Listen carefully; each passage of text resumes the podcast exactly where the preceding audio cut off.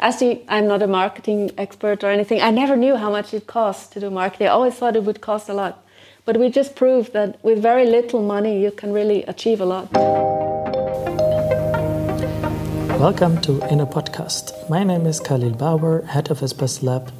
In this episode, you will meet Julie Mahmood. Julie and her team launched the Swiss Authentic Shop, an internal startup at Swiss Post delivering the authentic Swiss taste to the world. Like in every good story, Julie will share the highs and lows, and of course, what she learned about the struggles and the success you may have when you launch your own startup inside a large corporate. Julie was born in UK, lived in many countries. She started her career as software engineer at IBM after serving in several roles in UK, Sweden, and the United States. She joined Swisscom in 2000 as senior software engineer and changed 2013 to Swisspost as deputy head of the innovation at our IT department. Follow the Inner Podcast on your podcast app and enjoy this special episode about an Espas Lab project. And Julie will start with her experiences when she founded her first startup, Starfruit. Yeah, Starfruit fruit was also, um, well, it's a cool name, yeah, Starfruit. Mm-hmm. Um, but uh, that wasn't the reason. Uh, we decided to set up um, a shop in virtual worlds it was in Second Life where people could give presents to their virtual friends. So we were working then together with Fleurop and Lindt. And in the Second Life, if you had a virtual girlfriend, you could give her a gift voucher, and then in the real world, she would receive a flower or chocolate. Unfortunately, then the market changed, and yeah, the business didn't support the three of us.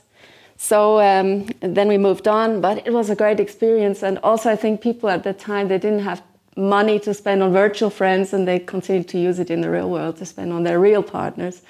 And we had one situation also where, uh, yeah, someone gave a flower to his virtual friend and the real f- partner found out, and yeah, there were some uh, social okay. there. So, yeah, okay. Well, when the digital world hits the real world yeah, or something like that. Thing, yeah. Okay, as everybody noticed, we do this uh, whole episode in English, um, though we are both work at Swiss Post, but this is very simple. We both feel some kind in the English language um, more comfortable. Let's say, let's put it this way: you were born in UK, uh, you were raised and lived in Holland, Belgium, Switzerland, and in Texas in the United States. You studied computer science in Sheffield. You did your master in Manchester and started your career as a software engineer at IBM. You had several roles in different companies in the UK, Sweden, USA before you founded Starfruit and Burn. In 2000, you joined Swisscom as a senior software engineer, had several senior positions there before you changed to Swiss Post in 2013 as deputy head of innovation at our IT department. And now you're the co lead with Nicole Steck um, as head of the innovation unit at uh, the logistics services. Um, so far, this is something we should know about you. And just to put it in a nutshell, our today's topic what is the Swiss Authentic Shop? Yeah, the Swiss Authentic Shop, um, people who live abroad and have a connection to Switzerland will be able to easily order everything that they want from Switzerland, uh, authentic Swiss products, um, via an online store. But whatever they pay in the shop is the final price, so they don't have to worry about customs or paying shipping costs later on. Uh, they pay 10 francs and that, then they will get their uh, order at home and there won't be any additional cost. Let's go deeper in that. What I was thought is it's not really very surprising that a logistic company like Swiss Post starts its own web shop. It's some kind of obvious that uh, a logistic company do that. Um, but specifically in this case, why did you, why did Swiss Post decided yeah, this could be something cool. Give it a try. Well, actually, this project uh, goes back a long way. It started with talking to someone in Basel and talking to people at ex Asendia and Post Logistics. And it came from a merchant who actually wanted to be able to market and send his products abroad, but also track where they were, because he was actually at the time delivering to China. And a lot of the products went missing or things like that. And uh, this is where the whole idea started. So we actually started with blockchain, and then we ended up with an online shop. And uh, yeah, that's how innovation is. That's how ideas uh, continue. But uh, we wanted to very fast uh, see if this idea was something. Uh, that's why we uh, decided to use an online platform that already existed and not spend a lot of money and time creating our own. And yeah, that's where we are today. Our shop is online. To get it right, so there were some internally people at Swiss Post or their daughter companies, people who had this issue of like sending stuff somewhere to the world, but also be able to track them. What the heck happened with that? Yeah, there were some. Uh, actually, that wasn't over Swiss Post, but we were talking to some merchants, and um, they had the problem themselves. So they wanted to see if Swiss Post could maybe help there. Yeah. How did you know which products you need to have in a web shop when you more or less aiming for the whole world? Yeah, this was this is a good question. Um, there are many typical Swiss products like cheese and chocolate that everyone knows about, um, and on the other hand, there are also wooden cows and so all this kind of touristy stuff. Uh, but we actually uh, worked together with an external marketing company where they interviewed uh, around 400 people in France, in the UK, in Germany, and in the USA to see what kind of products they want, what they're missing from Switzerland. These were uh, expats, so people who are Swiss by birth, and also tourists, people who went to Switzerland, and of course, because of the pandemic, they uh, couldn't come here anymore, but they want their Swiss stuff. So uh, this was uh, how we started uh, from this mark study. And then during the project, uh, we had help from various product managers and different merchants, and also Migros told us which are the best uh, sold products on their shop, and uh, then we kind of developed the whole assortment as the time went on. So it was based on a external study someone yeah, did. Yeah, because. Um, is this is the study specifically? Um, did you give the study out to some kind of agency or whatever? Yes, we did. Uh, only for this project, or yes, is this something yes. in part of a general? No, it was for this project research. because. Okay. Um, it went over a long time, and people wanted to make sure within Swiss Post that it wasn't just some idea that we had and that we would like to do, but that actually on the open market, people actually want those products. Okay, may I ask how, how expensive is such a study? Yeah, such a study, um, you pay around uh, 7,000 francs for that. 7,000? Yes. Okay, that's all right. Uh, this is something that international they're really based uh, they have panels in all these countries so they could do it quite fast. And uh, we really wanted the results uh, by the end of may at that time so they only had two weeks to do it. So uh, actually we were they offered us a higher price and we managed to get it down to 7000 but uh, yeah in the end it worked out great. And the study came back that 80% of the people interviewed they really want swiss products. So then it was a done deal we cool. could have the money, money to start here. Very good. You, you already mentioned uh, mergers, you already mentioned uh, Migros. Um, I know also like Kambly is an, is a company you, you partnered up with. What I was wondering, why don't they start a web shop, an international web shop on their own? Well, Kambly, as you know, has their own web shop and um, they also have social media sites and they have everything, but it's all very Swiss based. And uh, at the moment, they don't export uh, to other countries. So it's very important for them to reach the world. And uh, they actually advertised for us on their website uh, and said, uh, yeah, if you want to send gifts to your friends abroad, then uh, please go to our partner, Swiss Authentic Shop. Um, so this worked out very well. And um, for them to uh, be able to ship to the world, then they have to handle logistics, they have to handle returns, they have to handle uh, what can they send where? In certain countries you can't send certain things and has to be a certain weight. There are many many logistic problems that you need to have and i think they're they sell they also have a huge market just in switzerland. So uh, i think at the moment they're uh, involved with that and uh, they're happy to partner with us. Um, so what i understood is you you made a study and you found out that you said 80% of those people you interviewed, or this agency interviewed, in several countries, they want Swiss products. So Swiss people or Swiss loving people who live somewhere in the world, they want these products. And uh, the study, you got it in two weeks for 7,000 francs, was a pretty good thing. And understood that other partners um,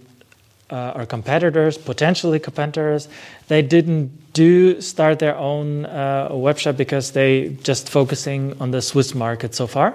Probably they will in future focus on other markets as well, but uh, for this time um, they're just focusing on, on, on the Swiss market. If you if you can think back and share a little bit, what were your ideas and thoughts of what kind of struggles you might have when you start your own, basically your own startup inside uh, a large corpora corporation like Swiss Post? Well, uh, we were we are lucky here at Swiss Post because we had this early label. But still, I thought um, until we actually go online, there are going to be a lot of things that we have to do. We had to talk to legal, to car, to all these people. Yeah, hold on, hold on, hold on.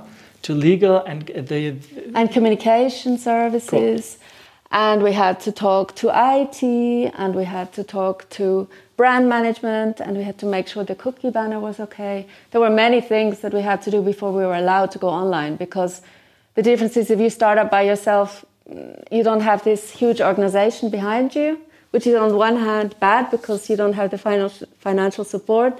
But on the other hand, you have to make sure that when you go online, even though we went online as Swiss Authentic Shop and not Swiss Post, still behind the scenes is Swiss Post. So we have to do something serious. And uh, also one of one of the feedbacks we got from the customer was that, well, of course, Swiss Post is behind, so um, we know it's going to arrive.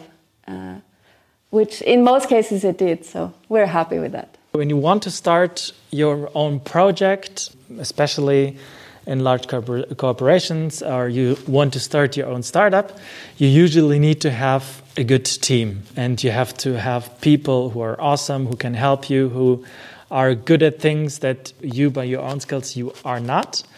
Um, so you have to have this this amazing team. Who are these people, and how did you find them, and how did you manage to to make them help you? Well, I think I'm very lucky to have so many amazing people around me who they listen to me and then they say, "Yeah, but."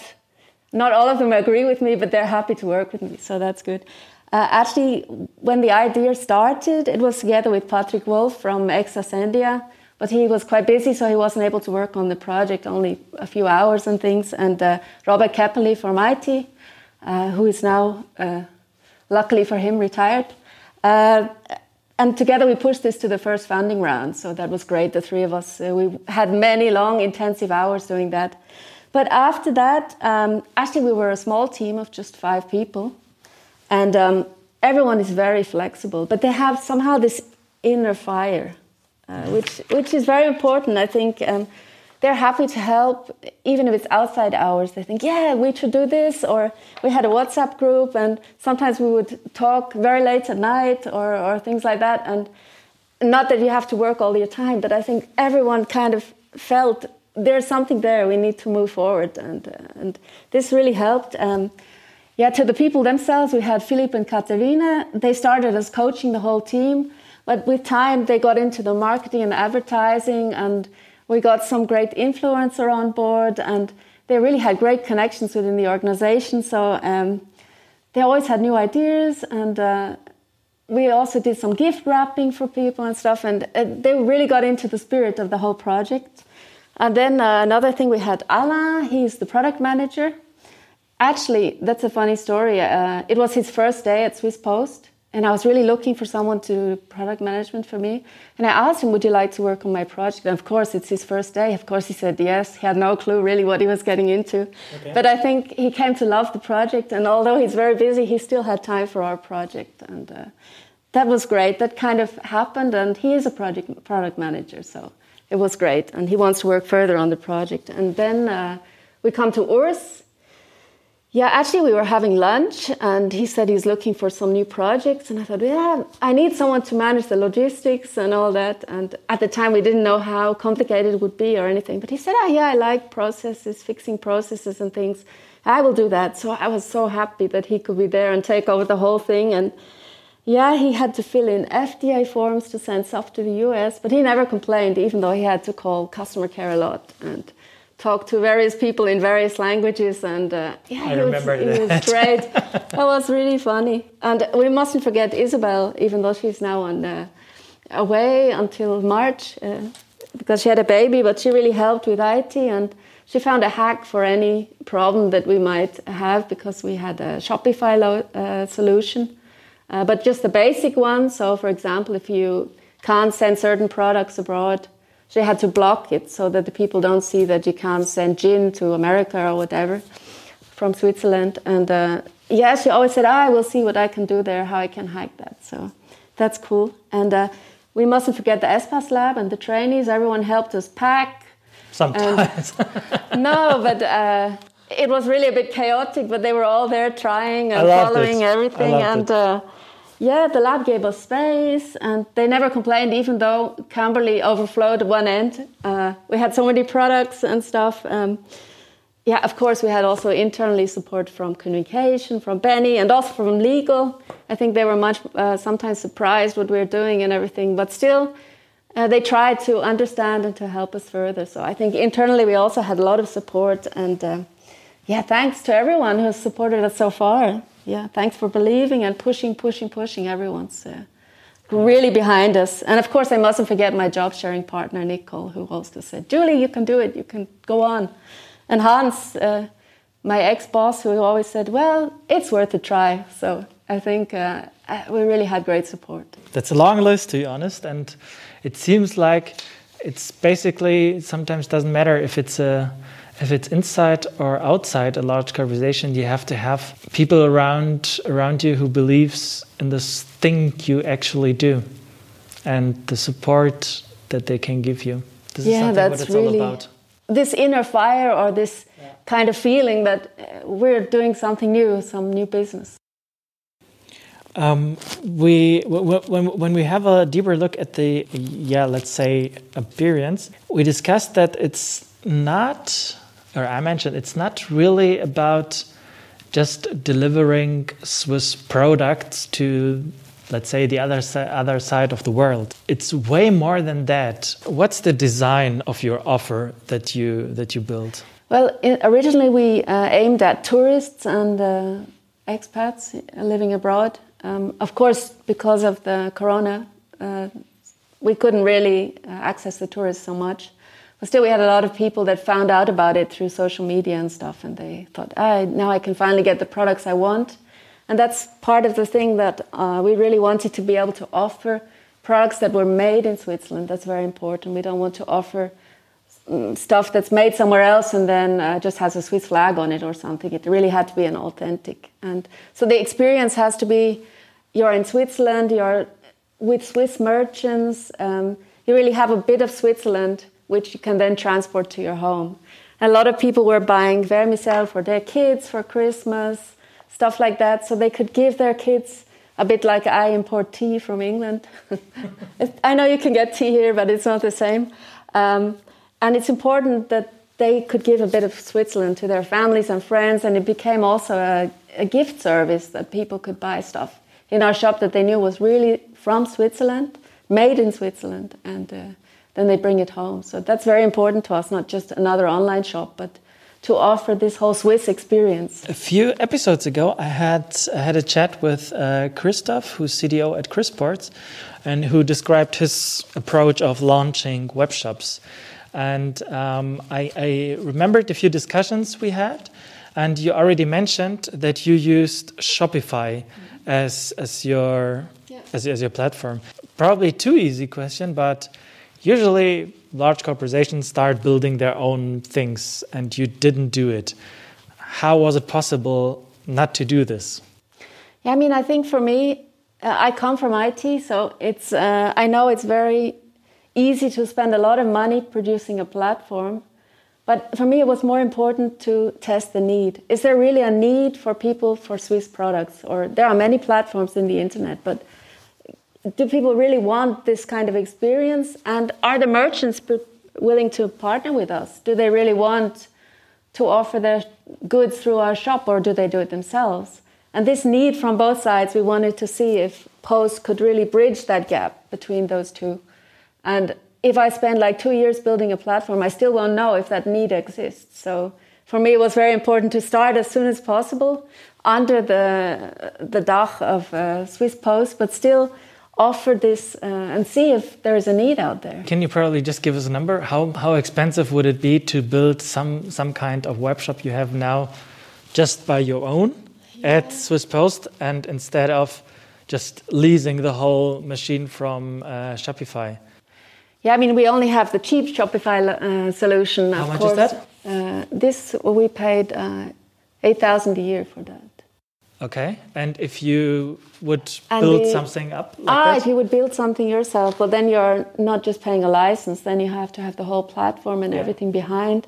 Of course, then everything is here on premise. Yeah. But um, then, I mean, we're probably we were talking to people at IT how we should do this because it's still a question whether longer term we should have the platform ourselves or or work with Shopify. Although Shopify is used by thousands of shops in the internet, so it's not a new thing. Um, but um, in terms of risk and everything, we have to be sure that it's the right thing. But for a pilot, it's fine. But uh, we're talking like uh, hundreds of thousands of. Uh, okay, that's that's a big difference. Yeah, okay. so uh, so it's a big. So you took Shopify, and then you start to build up the shop. So which products uh, with which products did you offer in the very beginning, and how did you manage to find out which are the right ones?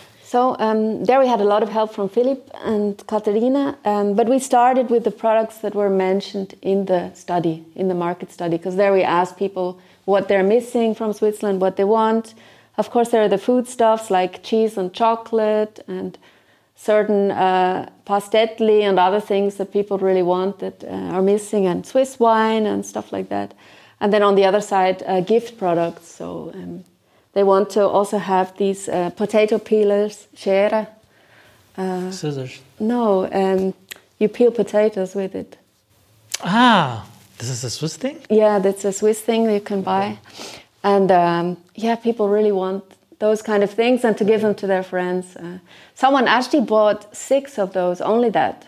Six of Seriously? those potato peelers. Uh, I guess they must have been presents for his friends. He can't use them all himself. But, I guess. Yeah. Yeah, so that's um, we started like that, and then we asked people during the journey. Uh, they had the chance to give product requests. What do they miss? What do they want? What do they want to buy in the shop? And that's how we build up the whole thing. So we started with just Migros, Coop, uh, a few, and then we uh, now we have more than 18 merchants as partners, and we have a waiting list of people that want to join the platform. So, how did you get this feedback? Which products to add to your web shop? I mean, we had a product request formula on the website where people could enter what they're missing and stuff. We also have an email address where people could contact us for support. Uh, I guess what was missing was a telephone number for a further pilot. We need a telephone number where people can call us. You already mentioned if you if your margins uh, be Migros Coop, so you you you somehow partnered up with these companies. How exactly does it work, and what did you tell them that they agreed to partner with you? I mean, it was only a first pilot, that's what we said, and we wanted to test the market, uh, which of course they're all interested to export their products to the world. Uh, most of them don't have that ability because they don't have the resources or the time, and they're concentrated, as we said, on Switzerland. Actually, we went through our sales organization at Post to get the right people within these organizations because you can imagine uh, in Migros, for example, there are a lot of people. You have to make sure that you quickly get to the right person who can help you and who wants to partner with you. And probably for people who are not living in Switzerland, you have to a little bit describe what Migros and Coop is. Yeah, they are supermarkets. Sorry. Just yeah. no, no, that's all right. So um, if you want to talk to, uh, it's a big supermarket. And if you want to talk to the people there, Migros and Coop are the largest, two largest yeah, that's ones right. And then right? we have also Aldi and other supermarket chains as well. But we decided to go with the two that uh, yeah, people living outside of Switzerland, expats, they know Migros and Coop, so it's more for them. Yeah. So you used our internal resources and know-how and people and connections to these companies to pitch. Yeah, and then we, we pitched the idea, and then um, after that, um, they said, What do you need? And we said, Well, we need uh, Your products. 10, 15 products uh, because we had to limit uh, what we could have in the website to start with. And we need pictures in good quality and prices, of course. Yeah. pictures and press are probably very important to have, especially pictures. Yeah, we had a few problems with a few people, um, and we had to make sure that the photographs were really good because if, in the website, if you don't see good photos, then you don't know what the product is, and uh, it's a bad experience. Uh, so let's see. You have you have a shop. You talk to companies and you get the products and you have the pictures and the data, and now you set up your web shop. So how did you get people to go to this web shop because it's only one web shop of I don't know, probably millions in the whole world. How do you get traffic on this? Yeah, so it was very iterative. We started uh, because we had to do a lot of internal discussions, uh, as I said before. So we started with just a website where you could register for the online shop that's coming. So then on Facebook, there are people are discussing this in various groups in the UK and Germany. We found where can I buy this, where can I buy this. So there was a real need there. So there we could uh, also post a message saying, uh, ah, register here, and when the shop goes online, uh, you can buy your products there. That was how we started. And then when we went online, of course, we informed those people again uh, because we had their email addresses. They had to register with the email. And then after that, uh, we really used different advertising platforms to make people aware of our platform. So hold on, hold on, hold on, hold on. So the first, the first very step was to have some kind of landing page where people could register and to push this website. You basically went to some Facebook groups, mm -hmm. and when people asked for specific Swiss products, you mentioned this page. Yes, exactly. When the web shop started, you started to um, yeah, to start with paid ads. Yeah, we uh, did some marketing, of course, in Facebook. Uh, we contacted all those people in those groups. There's like a Tex Swiss Texas group, and there are many groups of Swiss people around the world. Uh, and USA was a big market for us, and that was said in the market study, and it is so that uh, people in America, Swiss people, and other people, they really want the Swiss product. How, but how many people are we talking about? So basically, Swiss interested people or Swiss people outside Switzerland?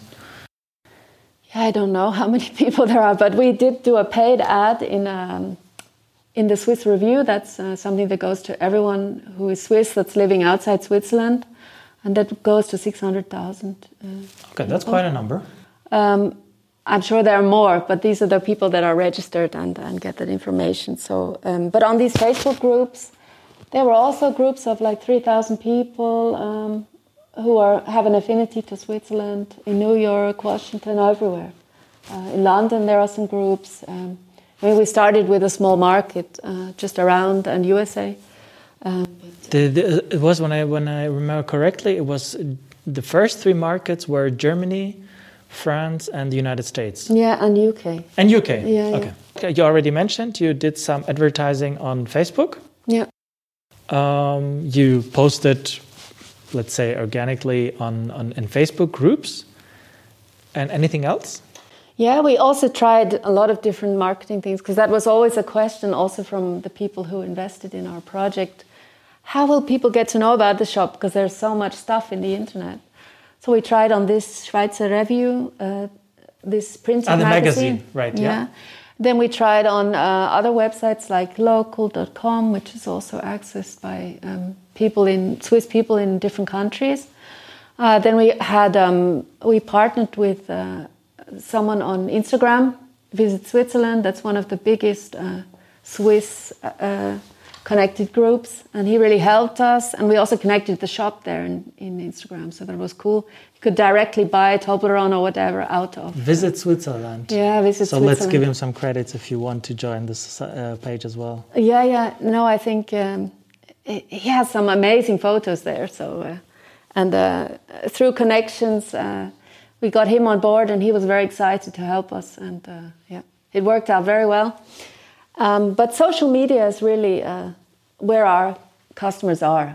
Um, I have to say that some of the printed ads um, they looked nice, but it didn't give the same response. If you look in terms of conversions, so of how uh, how did you convert from an advertising to go to your web shop?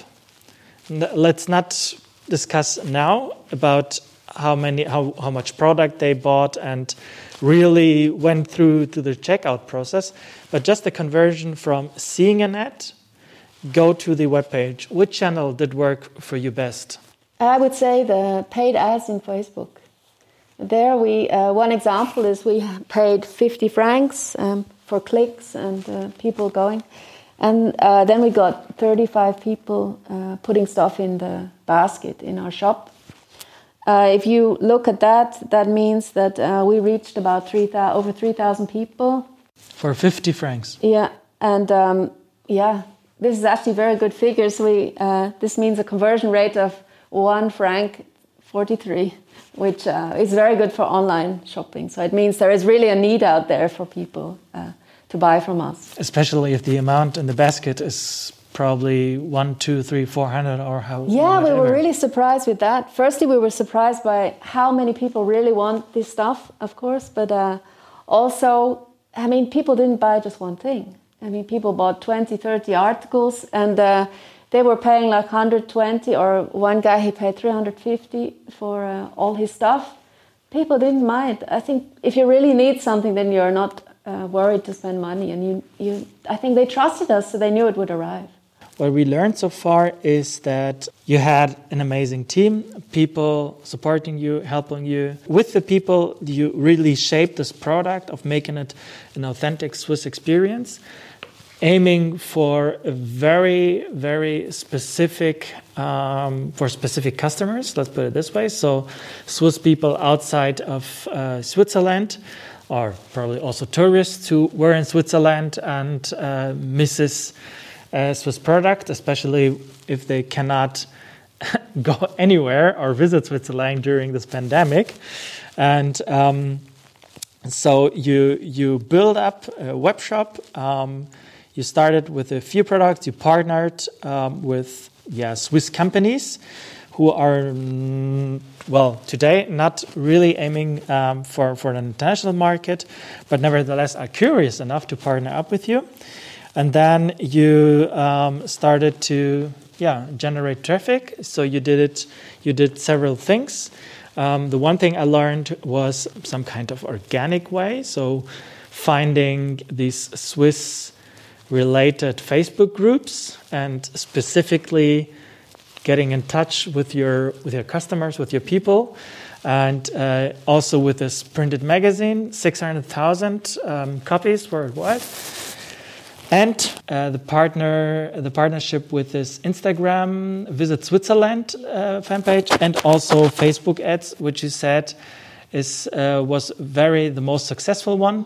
One franc forty seven. Forty three. Forty three for a conversion from well seeing this to go to the web page. Yeah, yeah. This is something I got so far. Let's uh, have a deeper look. So I'm in, I'm on this page. And regarding to your project time, um, how, how many orders did you did you have so far?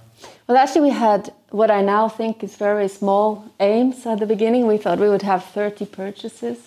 But we had over 120. I mean, the whole project was 120. Yeah. In which Plus, time phase? Yeah, in two and a half months. In two and a half months. Yeah. Okay. People were, as I say, buying a lot, and uh, we were doing the logistics at the back end ourselves. So. Um, yeah, we had to kind of limit uh, things a bit because if it had escalated too much, then we wouldn't have been able to pack all the orders and uh, offer the customer feedback that they wanted, that uh, customers could be happy and stuff. So um, yeah, now we want to escalate it and uh, make it possible that more and more people can buy. And what what I would like to know is also what were, what were your expectations about the value of the purchases? Yeah, at the beginning we were not too sure, and uh, we thought people would be put off by the shipping costs, or you know, even though you pay the full cost, uh, people are not going to buy um, some Zweifel chips and then pay 100 francs to to ship it to wherever they are. But um, in the end, people were buying really a lot. And um, at the beginning, we thought maybe they would spend like 50 francs or something like that. But in the end, people were, as I, know, as I said, 150. Some guys spent 350. We had also recurring customers, people coming back. We now have people writing to us, when are you coming back online? I need to order some stuff for Easter. Will you have Easter products? I hope we're back online then for Easter. I mean, it's. Uh, yeah, it's really. Uh, it's a cool thing. It's a really cool thing, and uh, as you can see, it's very motivating when you get that kind of feedback from your customers. Then you think, "Wow, we're doing a great thing," and uh, yeah. Um, so, so on average, what was the uh, what was the value of the orders? Uh, 130 in the basket. 130 francs. Mm -hmm. Mm -hmm. That's quite. That's a lot, yeah. It's a lot of chocolate. especially when you think about you get them only for 143 from a, and from an ad to yeah, your webpage. Exactly. 130 francs. Yeah, yeah.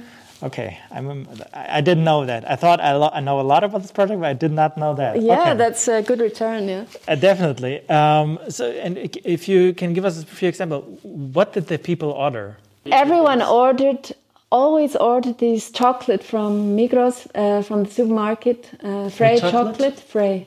Yeah, and sometimes people ordered like ten bars of something, and. Uh, vermicell and um, yeah i learned a lot about all these swiss products that i've never tasted before uh, even though i've been here a long time and uh, but cheese was not we always were told in the survey that people want cheese and um, migros germany they have a good success rate to export cheese but people uh, didn't want that we didn't offer it in our shop even though we have the chance in the future to offer it if we want um, but we didn't feel that people felt that the cheese would ever arrive. Maybe because of the corona or that it would take too long. And even fondue, which comes in a packet which doesn't go off fast. Um, still, people didn't really want that. Nobody ordered that. So, uh, yeah. People were ordering more gifts for their kids and also um, smaller companies in Switzerland um, who offer like handcrafted chocolates, Eichenberg, and people like that that no one has heard of if they've never been to Bern. Still when they see it in the shop and they see that it's handcrafted chocolate and then people buy it. Almost every time someone bought something they also bought something uh, from one of these smaller uh, companies in switzerland and those companies wouldn't really have the chance to export their products abroad. Okay. so it's it's very cool for them as well so, um, can you also say a little bit the average number of items the people had in their basket yeah, I mean that the trainees from Espace Lab know well that uh, you know for each item there were like a lot of items and multiple uh, amounts of each item. So we're talking like uh, I think on average ten items per. So there we had really the the problem of the right size of box. We even made a box to fit once uh, some products uh, together with the trainees and Katarina. That was perfect. Um, because it's difficult to get things that uh, where we want to make sure that the crisps, for example, the Zweifel chips, that they arrive in one piece and not flat, because that kind of takes away the customer satisfaction. Of course. The average number of order is like so. You were about two and a half months. You had 125 orders, so it's about, let's say, around about two orders each day yeah, more I mean, or less? Yeah, I mean, at the moment, of course, we want to escalate that so that we have 20, 30 more orders per day. But as I say, it's a learning exercise, and we wanted to move forward to know what can we offer and what works and what doesn't. And if we have so many orders, then we're just concentrating on the logistics and not the whole learning experience. Yeah. How did you exactly manage the logistics, like the getting the stuff and packing it and sending it to some place in the world? So we had great support from our partners. Um, once a week at the moment, um, we contacted them. In the future, it probably will be more every day or hopefully or whatever. Every hour. But um, we contacted them and said, ah, these have been ordered. Please send them to Espace, to Wankdorf, where we're working, to the head of post offices. And um, here, uh, people, all the merchants sent their stuff. And then for the supermarkets, uh, they put together the orders and we could pick it up. So every week I was going to the co-op center, to the supermarket center, and they'd put together everything in a basket, in a crate, and we could take it back to the lab. And we came back to the lab, and then we had we were always looking for people to help pack. We got a lot of boxes, and then um, of course, not to forget uh, when you send products to the USA, if there are food products, you need to uh, fill in all the registration forms and everything to make sure that it comes. So you have to tell them in advance what you're sending uh, there. Urs was a great help, and um, I guess it becomes automatic after a time, but it still takes time to do that. We need to automate that in the future.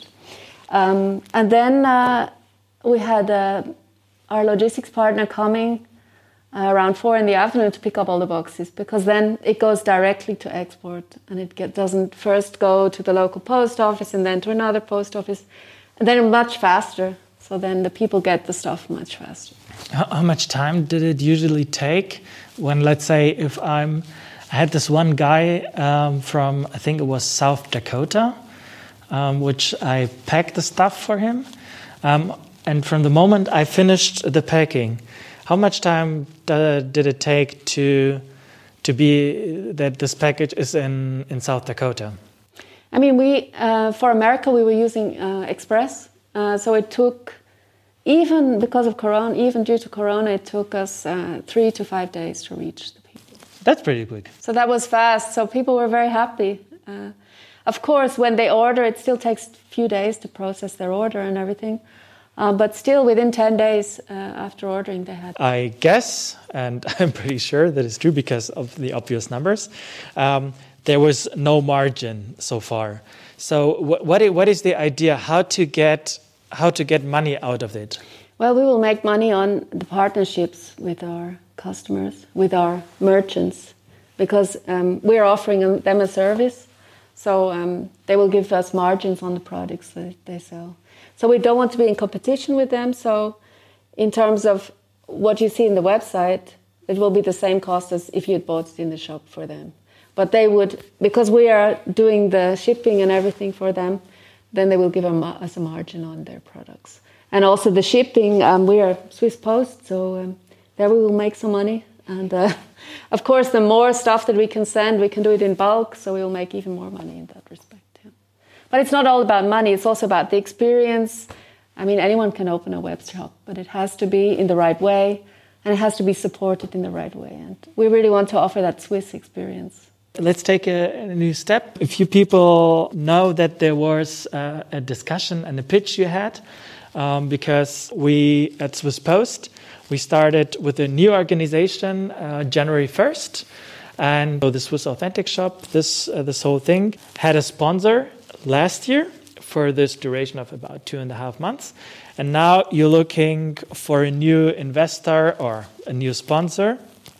And um, there are currently a few discussions going on. If you want to tell and share, what is the current situation? Will you have a new sponsor or will you not? Well, it's very interesting because, um, of course, me and the team, we're completely behind this project and we think it's great. So we've done some marketing for it internally, but it's true. Last uh, last week we had a discussion with um, the new parts of logistic services, um, how they could support us going on. Just, and, uh, just to make sure that people know, logistic services is one. No, it's our major business unit at Swiss Post, where the whole logistics of letters, of parcels, everything is uh, is being organized there. Yes. So we pitched it to them, and um, well, they were really impressed by what we've achieved uh, in the time and all the different things that we managed to do. Um, being able to accept credit cards and uh, the logistics and everything. And yeah, they were very impressed by what we have to do, and they would like to support us longer term with the money. Uh, but we need to do some more internal pitching uh, to get some more people on board, do some more marketing. Hopefully, this podcast will also do some marketing for us. I hope so. and um, I think they like the spirit of the whole thing that we didn't spend two years creating a platform, but we just went on the market and see what happens. Of course, we didn't just it's not just our idea. We also took facts from doing a market study with people who know, talk to customers, talk to merchants. And I think the whole, as I said before, the whole fire came over to the customers and to the merchants, and everyone wants to know what's happening. Last week, we also had two discussions with, mer- with all the merchants that helped us, and they were all saying, How can we help you to market the service further? So, Kambly did this for us on their website. They also advertise, as I said, for Swiss Authentic Shop, but other companies also want to do that for us and have other ideas how we could move on and, and market the whole thing and make it even more successful. Can you share a little bit uh, for how much money are you um, asking for or aiming for, and what are you going to do with this money? Yeah, I mean, um, the exact figures um, I wouldn't like to share, but uh, nevertheless, I ask. but uh, we want to use the money um, for the logistics costs and for the marketing. Uh, in the the marketing is something. Actually, originally we budgeted 250,000 for marketing. And we never used that. As you see, we use 50 francs in Facebook for Facebook ads. And that was a great learning experience for me because actually I'm not a marketing expert or anything. I never knew how much it costs to do marketing. I always thought it would cost a lot. But we just proved that with very little money, you can really achieve a lot if you get the right market and if you have the right team and if you have the right people supporting you. So a lot, most of the money that we need um, is for that, and the rest is uh, internal resources. Um, uh, we really want to do it internally and not hire external consultants and stuff, and really use all the expertise that we have at Swiss Post to to move the project further, and then see where it fits in the new organization. Um, after the pilot, we need to see in where, in, in which parts or combination of parts, how it how it fits for new business for Post, if if it fits, and and how we go forward. And then step by step, of course, building uh, a business out of it and to yes. scale it up. Yes. In order to, yeah, to to have some. Uh, uh, That's very important to do it step back. by step and not, as I said, create some huge thing which then will die. Which is the usual corporate way. Let's put it this way. Pro of course, probably not at Swiss Post. But, uh, of course not at Swiss Post. Not. But um, I mean, I've worked for other companies, and uh, yeah, I mean, it's different to a startup because you don't have that money. Uh, in a corporation, you have more money. Let's take uh, three quick questions for the for the end. Which experience, let's say, is your guiding star? Actually, I have two. One, uh, I started at IBM, as you said, and I was working on a project for about a year, and we worked till midnight most times, and it was fun experience. And then just before it was about to launch, the management decided we were never told the reasons. Um, sorry, um, we won't do this project anymore. And I was so disappointed. I thought I invested hours in this, and yeah, uh, it's all for nothing. But then after a few days, I thought, well, I gained a lot of experience, and so let's move on to the next thing. And uh, the same thing happened when I was at Swisscom. I was managing a big project with a big team, and uh, I was working with an external company. And also that we invested a lot of time in business plans and everything. And then in the end, they decided we don't want to partner with Swisscom.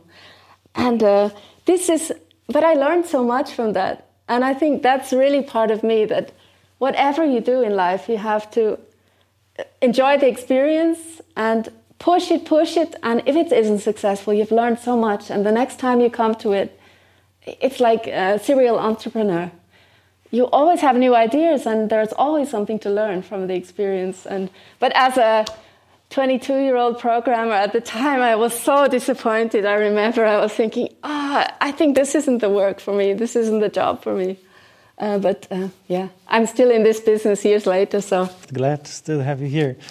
Um, so let's let's ignore the idea or the business and um, just zoom out. Who would be your favorite investor? You would like to pitch him or her an idea, no matter what it is. I actually met uh, Jeff Bezos from Amazon years ago at a conference, and um, yeah, I always imagined him to be different to how he is, but he's kind of a really a normal guy and he's a millionaire. So I mean, he's really successful. Billionaire. Yeah, billionaire. And yeah, I would love to meet him again. I've never met him again, but he was just talking to me. Then I thought, ah, that's Jeff. He is just like such a normal guy. And other people, they change when they become billionaires or whatever. But he was just a normal guy. He's going to retire now, I think. Mm-hmm. Um, I would love to meet again with him and and talk to him because he was so interested in me and in my ideas and he didn't know me and he wouldn't i'm sure he doesn't know me anymore but it was just he was just at a conference and just talking to people as if he was just like anyone else there and uh, i think he would be someone who i would love to have on board in the future for any things or ideas that i have if he listens by any chance to this podcast he might really uh, want to reach out to you um, or of course to me, then I can forward this to you. Yeah, that, uh, would, that be, would cool. be, cool. Yeah. At the Espace Lab entrance, we reserved some space for you. Which quote may we note here? Yeah, my quote it has to be if at first you don't succeed, try, try, try again. I think this was actually, I looked it up. This comes from Robert the Bruce, King of Scotland, before he went into battle with the English. But uh, it's been used to write songs and all kinds of things now. There is a song from Aaliyah that came out in 2000. And she also wrote about that uh, try, try again. So uh, I think that's part of me. You should never give up. There's always something around the corner. Yeah. If at first you don't succeed, try, try, try again. Julie Mechmuth, thanks a lot. Thanks, Colin.